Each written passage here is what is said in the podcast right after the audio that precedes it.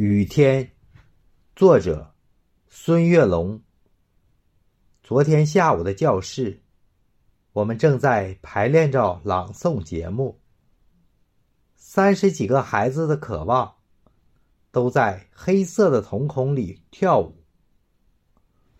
温柔的春花，经过了雨水，已经在夏季漫舞旋转。那冒充豁达顽皮的傻笑，那装模作样成人的腔调，那潇洒动作、蹩脚的表演，那古灵精怪、真实的孩童，慢慢摸索，才能找到精彩的自己。上课的时候，下雨了，我突然想起。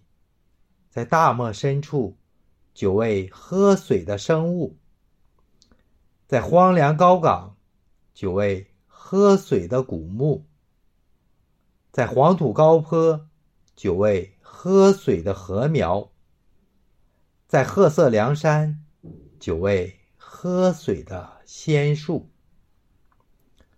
人生的成长，有时就是这样，在孤独。寂寞中思索舞台，在漫漫长夜里思索光明，在安静无声中思索喧闹，在灯红酒绿中思索纯净，在痛苦失去后思索真情。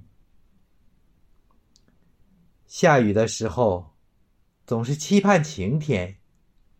为什么我们不去倾听雨滴的歌唱？下雨的时候总是向往晴天。为什么我们不去欣赏雨中的花墙？